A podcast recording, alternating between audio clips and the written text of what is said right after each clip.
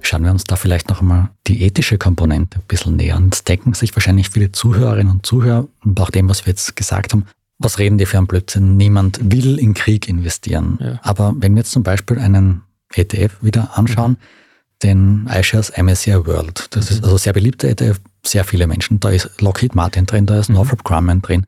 Also viele von uns profitieren bereits von Rüstungskonzernen. Fühlen wir uns da vielleicht manchmal moralisch zu überlegen, also zum Beispiel gegenüber den Amerikanern?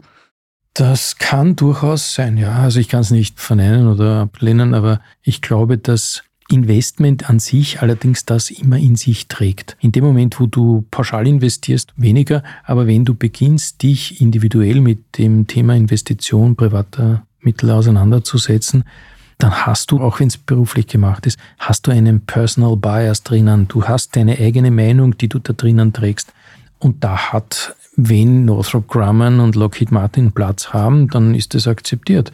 Wenn es das nicht ist, dann musst du Alternativen finden, die die ausschließen und kannst mit anderen, beispielsweise Hensoldt in Deutschland, mehr Spaß haben, die mit Leonardo, Hubschrauber in Italien, Beteiligungsvereinbarung haben.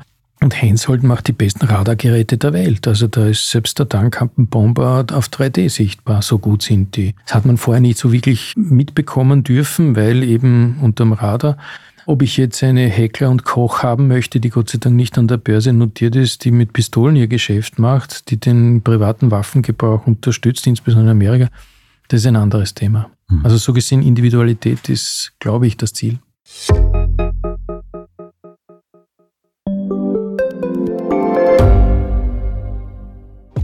Reicht mein Gehalt für ein gutes Leben? Sind Sneaker und Uhren ein gutes Investment? Wie viel kostet eine Scheidung?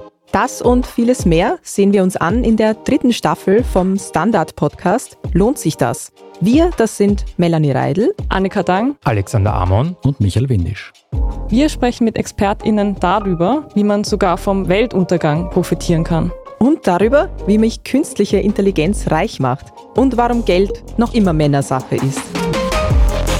Lohnt sich das? Der Standard-Podcast über Geld findet ihr jeden Dienstag auf allen gängigen Podcast-Plattformen.